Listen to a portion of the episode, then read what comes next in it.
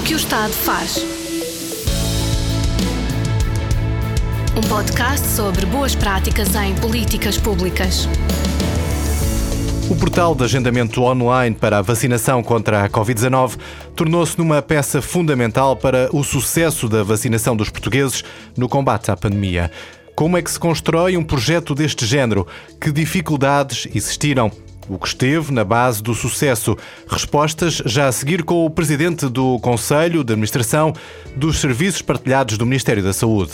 Antes, o João Costa e Silva alinha os pontos essenciais deste projeto que venceu o Prémio ISCTE Políticas Públicas 2021 na categoria de Administração Central. É através de uma simples ligação à internet que cada cidadão pode agora realizar o autoagendamento da vacina contra a Covid-19.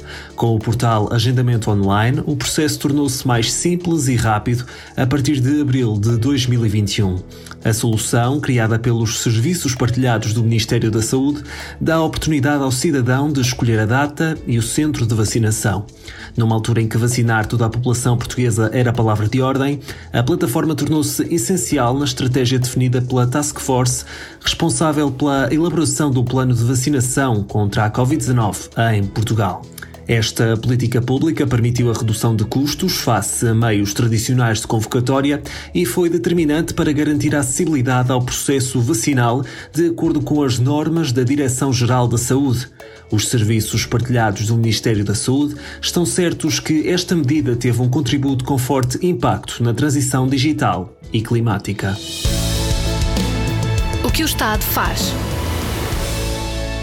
Para nos explicar mais ao pormenor o projeto, o portal de agendamento online para a vacinação contra a Covid-19, connosco está Luís Góis Pinheiro, presidente do Conselho de Administração dos Serviços Partilhados do Ministério da Saúde. Ora, a vacinação contra a Covid-19 em Portugal arrancou em dezembro de 2020. O portal entrou em funcionamento quatro meses depois, eh, quando se entrava também na vacinação da população em geral, por faixas etárias, independentemente das patologias. Ajude-nos a perceber como é que se coloca em funcionamento um projeto destes numa altura em que, de facto, o foco da população portuguesa estava na vacinação e na forma como iria decorrer. Este projeto teve de facto essa, essa virtude, entrou no momento em que se massificou o processo de vacinação e em que se quis tirar partido de algo que pareceu na altura a quem coordenou o processo de vacinação absolutamente essencial, que era contar com o envolvimento da população no próprio processo de vacinação. Sabemos que desde o início a população portuguesa sempre aderiu de forma muito, muito uh, simples, muito fácil ao processo de vacinação, mas era importante que todo o envolvimento contasse também com a participação das pessoas e que de alguma forma sentissem que o seu contributo era crucial para o próprio processo. O portal surge aqui como um dinamizador desse, desse conceito, na medida em que, de uma forma muito simples, as pessoas puderam usá-lo para sinalizar que pretendiam ser vacinadas, e esse era o primeiro ponto, e, e, a partir daí selecionar o dia em que, em que e o local em que uh, mais confortável para as suas vidas. Essa, essa facilidade no acesso a esse agendamento teve também como consequência uh, conferir a todo o processo uma transparência muito grande, porque as pessoas foram sentindo que se aproximava a sua data e, portanto, o que ajuda a baixar um bocadinho a ansiedade quando será. Uh, a comunicação era muito fluida, se, a todo o tempo se sabia que faixa etária estava a ser neste momento agendada, porque o portal era público, era disponibilizado publicamente e era amplamente divulgado.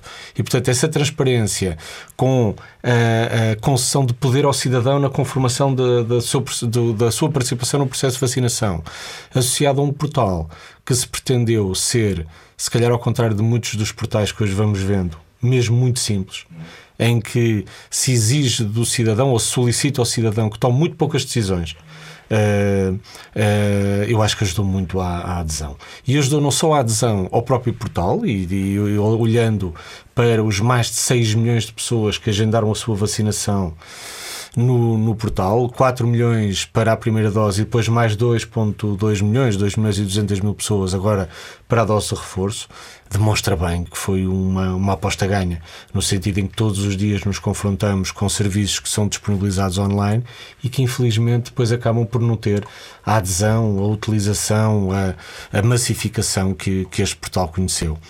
E, e, e temos tendência depois a justificar essa falta de adesão e essa falta de massificação com a falta de literacia digital do, dos utentes e, e um conjunto de, de, características imputadas ao utente, quando na verdade muitas vezes aquilo que verificamos é que a baixa utilização dos serviços digitais é invariavelmente uh, da responsabilidade do próprio serviço digital, que não cumpre essas finalidades, ou seja, ser simples, ser muito intuitivo, exigir muito poucas decisões das pessoas. Uh, se as pessoas tiverem a tomar muitas decisões, têm tendência a adiar o processo. Uhum. E no portal, nós sentimos que houve muito poucas pessoas que foram ao portal para se inscrever e que depois decidiram, não, faça isto mais tarde porque isto é muito difícil. Eh, aquilo que sentimos foi que isso não aconteceu com este portal. As pessoas foram ao portal, compreenderam a mecânica de funcionamento porque ela é de facto muito simples e usaram-no.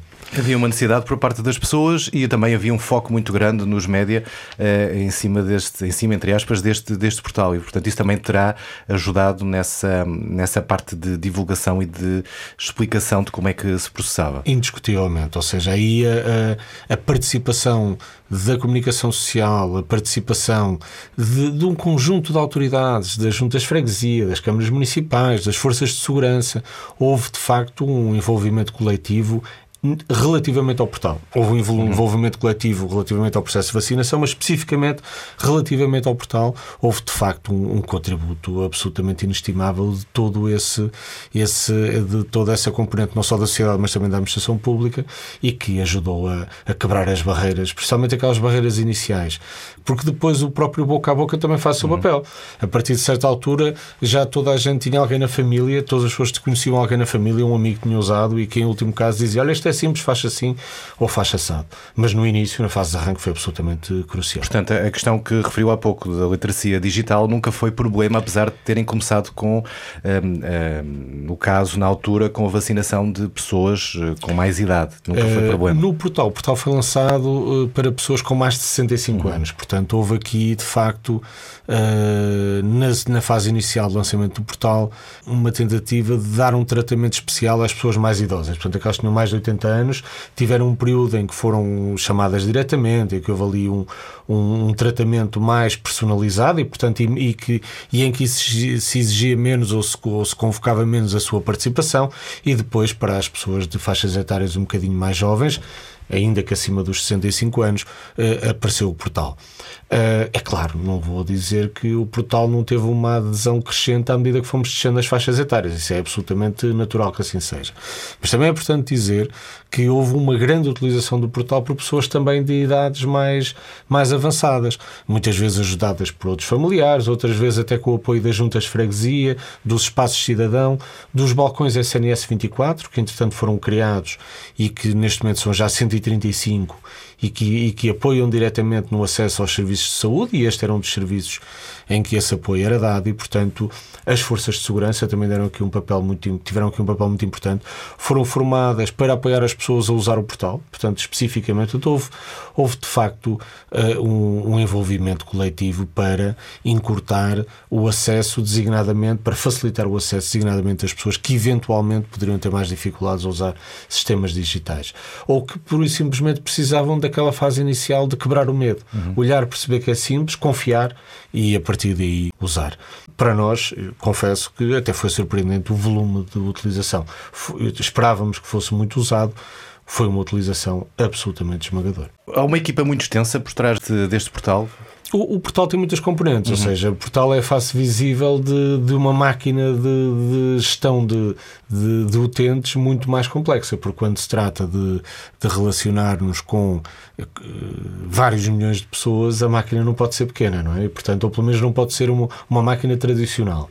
E nesse aspecto é importante lembrar-nos que o portal acaba por ter em seu auxílio um conjunto de peças, também elas bastante fundamentais e robustas, como é o caso do SNS 24, que serviria de apoio a quem tivesse dúvidas relativamente ao processo de agendamento da sua vacinação e até dúvidas uh, e até servia de porta de entrada, de recepção de queixas de pessoas que tinham tido uma ou outra dificuldade e, portanto, o SNS 24 viu a sua componente administrativa reforçada para dar esse apoio.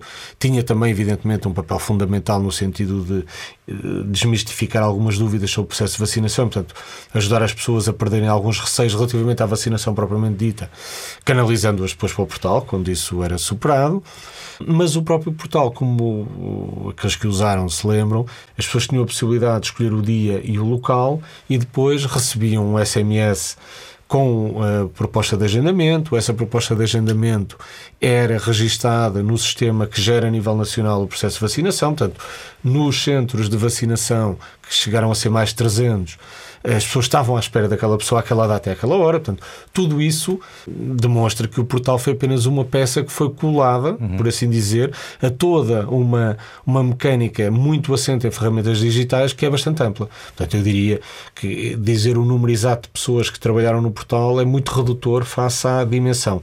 Ao fim deste tempo, eu diria que houve alturas em que eu acho que chegámos a ter eh, pelo menos um terço do, dos serviços partilhados do Ministério da Saúde dedicados de alguma forma pontualmente ao, ao processo de vacinação. Não foi sempre assim, senão teria sido uhum. bastante limitador, mas houve momentos em que, em que o envolvimento era porque são muitas peças em simultâneo. E havia mão de obra especializada para conseguirmos uh, montar isto ou teve que se uh, procurar fora da estrutura para se criar este portal? A área tecnológica é sempre uma área carenciada de mão de obra especializada, seja para este, para o portal, seja para outras, outras uh, para outros projetos e para outras funcionalidades.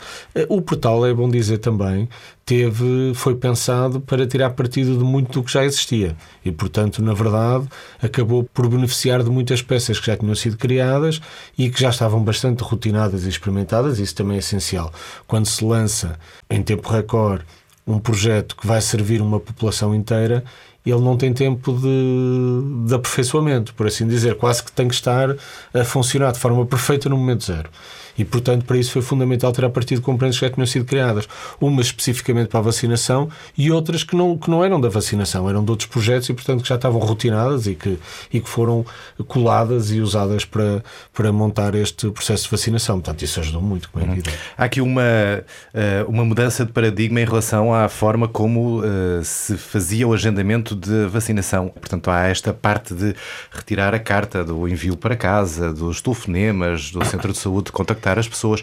Portanto, há aqui uma, uma grande mudança de paradigma. Porquê que não se avançou antes e só se, só se avançou agora? Porque ainda não tinha existido essa necessidade tão uh, premente de, de ver esta rapidez e com Eu tanta acho população? Que a, a, pandemia, a pandemia foi, foi algo absolutamente avassalador e, e, das, e, e provavelmente das, das, dos momentos mais dramáticos que todos uhum. experimentámos na nossa existência mas forçou uma mudança de comportamentos. Essa é absolutamente inquestionável. E, e, e, acho que durante a pandemia, de facto, houve processos que provavelmente demorariam anos, essencialmente em termos de gestão da mudança, que foram profundamente acelerados. Até porque a aceitação das pessoas relativamente aos instrumentos digitais é hoje completamente diferente daquela que tínhamos há dois anos atrás. Faz hoje, aliás, dois anos. Exatamente. Que no primeiro... dia que estamos a gravar, já agora fica esse registro, estamos a gravar no dia 2 de março de 2022 e é isso que exatamente o doutor está, está a referir. Faz dois anos que surgiu o primeiro caso em Portugal de Covid-19. Exatamente, e portanto, há, há dois anos atrás, uh, o contexto de adesão às ferramentas, quer por parte dos profissionais, quer do público em geral, é completamente diferente. As pessoas sentiam que elas eram importantes, mas eu diria que a disponibilidade para as usar e para as, e para as receber era se calhar menor do que é hoje. Hoje é completamente diferente. E portanto, durante a pandemia foi necessário criar instrumentos, usar instrumentos que eram reclamados pelas pessoas e exigidos pelos profissionais. E portanto, este foi um bom exemplo. Acho que há passos que jamais serão dados em retrocesso, portanto, há coisas que ficarão para sempre. E acho que esta boa experiência necessariamente ficará para sempre. Eu acho que o próprio sistema reclama, reclama isso. Que principais dificuldades sentiram em todo o processo? Uh, presumo que a pressão e o foco de toda a gente estar a olhar para a forma como funcionava o portal terá sido uh, uma situação, mas há outros, é, outras esse, questões? Isso é indiscutível, não é? Porque, na verdade, a, a, margem, a margem de erro era muitíssimo limitada, ou, praticamente inexistente. Todos os projetos têm, têm momentos em que funcionam menos bem, uhum. faz parte de tudo o que é novo. Um, e, e o grande sucesso da maior parte dos projetos passa por corrigir muito rapidamente aquilo que está a correr menos bem, conseguir ler e, e, resolver, porque é impensável quem acha que um projeto não tem problemas é porque nunca montou nenhum. E este nem dava para, para fazer aquilo que, que muitos projetos este conseguem fazer.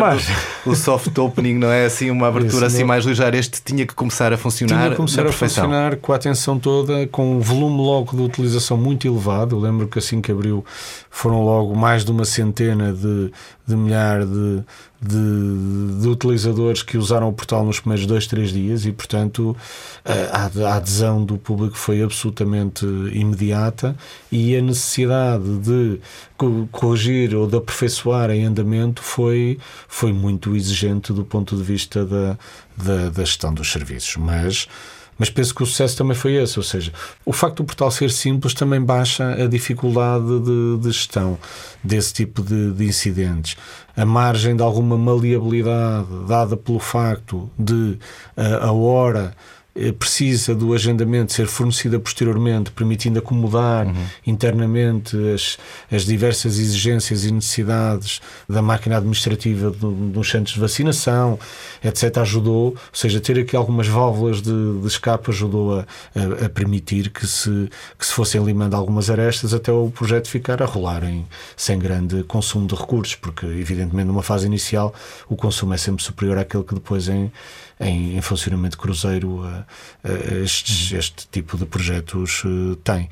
Mas, mas esse foi claramente o maior desafio. Como é que se gera a proteção de dados num, num projeto destes? Como em todos, ou seja, está sempre presente. Aliás, são, são regras sempre presentes. Eu volto a dizer, o facto de ter, tirarmos partido de de infraestruturas e de sistemas que já estavam, em boa parte deles, a ser usados, eh, baixa o risco, não é? E, portanto, desse ponto de vista, isso é uma preocupação permanente eh, na, na SPMS e, portanto, aqui não foi diferente. Este projeto pode ser replicado de outra forma. Obviamente que já estamos aqui a falar já com um conhecimento diferente em relação à forma como arrancou.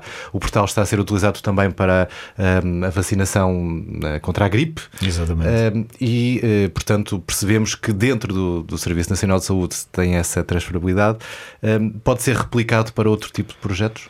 Eu penso que sim, a vários níveis. Desde logo, desde logo, evidentemente, numa funcionalidade em si, ou seja, de facto, permitir de uma forma generalizada, e há outros serviços que já o fazem, por exemplo, as lojas de cidadão permitem o agendamento de, uhum. de, de determinado tipo de atos, e, mas acho que é importante haver uma generalização deste tipo de participação do cidadão na, na, sua, na sua relação com a administração pública. Eu acho que permite e, e confere uma elevação da confiança das pessoas nos sistemas e, por outro lado, também mantém uma pressão do exterior sobre o sistema que também não é má, porque os sistemas têm tendência a ser assimétricos, temos sempre unidades que estão a funcionar muito bem, outras que às vezes nem por isso, isto ajuda a elevar, a, elevar o, o, a qualidade média e, portanto, eu acho que isso é, é, é bom para todos. Uh, mas mas eh, é, portanto, é importante, de facto, acho que pode ser usado de uma forma, de uma forma generalizada, mas mais até do que este sistema específico é o conceito de fazer portais simples, em que o cidadão muito rapidamente percebe o que, o, como funciona, que encontra muito rapidamente aquilo que vai à procura, eh, sou pena de andarmos todos a desenvolver sistemas de informação, com, com todo o esforço que isso significa, e depois verificamos que a utilização é muito baixa. E eu volto a dizer, eu não acredito que a grande responsabilidade pela, pela parca utilização de, alguns, de algumas funcionalidades e de alguns sistemas de informação seja a, a falta de literacia. É muitas vezes a falta de divulgação, como uhum. disse há pouco, quando há divulgação isso ajuda muito, mas depois todos nós já sentimos isso. Tentar usarem não é só de, de, entidades públicas, até de entidades privadas. Tentar usar um portal, saber porque já nos disseram que aquela funcionalidade, aquele serviço está disponível e não o encontramos. Ou quando o encontramos, é tão difícil a utilização que acabamos por desistir a meio. E muitas vezes nós estamos a falar de pessoas que têm limitações na utilização de ferramentas. Eu falo por mim, eu uso-as cotidianamente e, e isto acontece muitas vezes. Lidar com portais e chegar a meio do, da tentativa de realizar um serviço no mesmo existir. E isso, isso de facto é aquilo que, que também se pode retirar daqui. Muitas vezes aquela ideia de que o serviço tem que ser demasiado pormenorizado, que, que o portal quase que tem que dialogar com a pessoa como se tivesse um interlocutor humano. É preciso pensar de maneira diferente. Façam as coisas simples. Isso ajuda muito. Em termos de, de, custos, isso estavam, estavam custos associados aqui em toda a campanha de vacinação, presumo, não é? Sim, eh, relativamente ao portal, os custos, como disse há pouco, acabaram por não ser tão elevados porque nós usámos muita infraestrutura que já tínhamos, pois. quer do ponto de vista daquilo que muitas vezes é, é bastante caro, que são as infraestruturas, portanto, a, a, evidentemente que tivemos que escalar a nossa a nossa infraestrutura para dar resposta a serviços de utilização direta pelo público em geral, que era algo que não acontecia tão cotidianamente na, nos serviços partilhados, nos serviços partilhados do Ministério da Saúde. Portanto, eh, servir diretamente o público tem uma exigência maior, porque a procura teve momentos de grande, grande volume. Um, mas de facto tirou partido de infraestrutura que já existia, também houve muitas adaptações. Eu acho que o portal propriamente dito, tendo em conta que o sistema de, por exemplo, de, de SMS interativa já tinha sido criado para os primeiros contactos, mas não foi criado especificamente para o portal, foi usado de forma mais ampla. Muitas componentes, como disse há pouco, da, da infraestrutura tecnológica já existiam e, e foram readaptados para servir o portal. A própria infraestrutura base do portal comungou muito o que já existia uh, noutros, noutro, porque uh, em serviços que já estavam a servir outros, outros, outros, outros sistemas. Portanto, eu diria que foi possível montar o portal com, com um custo inferior a 100 mil euros. Em termos de monitorização, era uma monitorização em tempo real de como é que uh, estava uh, a funcionar o, o portal? Sempre, isso, os nossos portais têm essa, temos, eh, tem, existe essa monitorização, mas mais até do que a própria monitorização era garantir que as pessoas que se inscreviam depois efetivamente tinham o seu agendamento, até era um controle que extravasava a mera monitorização do funcionamento do portal.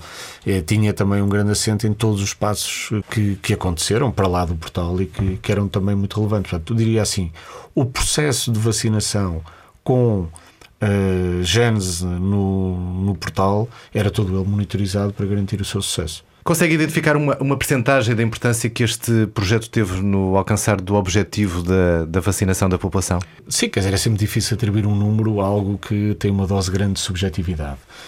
Até porque eu acho que não, não podemos olhar apenas para o número de pessoas que usaram o portal para se chegar ao processo. É também importante lembrar, como aliás já falámos, o facto de o portal, eh, de forma muito regular e reiterada, ir baixando as faixas etárias eh, que, que podiam usar o portal para se autoagendar levou uma permanente dinâmica de comunicação junto, junto do público em geral que mobilizou muitas pessoas para o processo de vacinação em si. Não necessariamente apenas via portal, mas para o processo de vacinação. Mas se olharmos para os 4 milhões de pessoas que usaram o portal para se agendarem para a primeira dose, sabendo que a segunda dose, que ocorreu na maior parte dos casos, exceto naqueles que tinham esquemas vacinais de apenas uma dose, andará, portanto, à volta dos, dos 7 milhões e meio, 8 milhões, o número total de, de inoculações, mais a dose de reforço, que já passou os 2 os dois milhões, podemos, sem grande exagero, concluir que diretamente o portal foi responsável por quase 50% uhum. das inoculações que ocorreram relativamente à Covid-19. Um, eu acho que o impacto acabou por ser ainda maior por causa de, dos aspectos que referi há pouco, porque houve depois muitos utentes que até se calhar recorreram ao processo de vacinação via casa aberta, por exemplo, ou outras modalidades que foram sendo criadas, mas cuja processo de tomada de decisão de uh, se vacinarem decorreu muito desta campanha permanente de comunicação em que o portal foi um vetor importante porque tinha sempre uma novidade em cada, cada vez que se baixava a faixa etária havia uma novidade, portanto havia um elemento de comunicação e isso ajudou muito. Eh, se arrancasse hoje, se arrancassem hoje com o portal uh, e sabendo o que sabem hoje, o que é que mudariam, se é que mudariam alguma coisa no, no processo? É, é, sempre mais fácil montar, montar as coisas a partir do fim, não é? Mas acho que, acho que eu, tenho uma visão diferente. Eu acho que o sucesso dos projetos se medem pelos resultados e acho que os resultados são à vista. Portanto, eu acho que este foi um processo que correu bem e portanto desse ponto de vista acho que não mudaria não mudaria nada. Evidentemente que se montássemos o portal eh, hoje se calhar haveria determinadas funcionalidades que teriam sido feitas de maneira diferente determinados campos que teriam sido tratados de maneira diferente mas acho que na, genericamente se olharmos para o portal no dia em que nasceu olharmos para o portal no dia de hoje encontramos muito poucas diferenças. Portanto desse ponto de vista eu penso que não, não, não haveria grande mudança, grande mudança. E acho que foi um projeto que correu bem e é com resultados que eles devem ser avaliados Luís Góes Pinheiro, Presidente do Conselho de Administração dos Serviços Partilhados do Ministério da Saúde, agradeço a disponibilidade para nos explicar eh, este projeto, o portal de agendamento online para a vacinação contra a Covid-19. Muito obrigado. Eu que agradeço. O que o Estado faz? Uma solução centrada no cidadão Pode ouvir outros exemplos de boas práticas em políticas públicas nos outros episódios disponíveis. Este podcast é feito pela Ana Pinto Martinho, João Costa e Silva, Mário Rui e por mim, Nuno Castilho de Matos. Até já. O que o Estado faz? Um podcast sobre boas práticas em políticas públicas.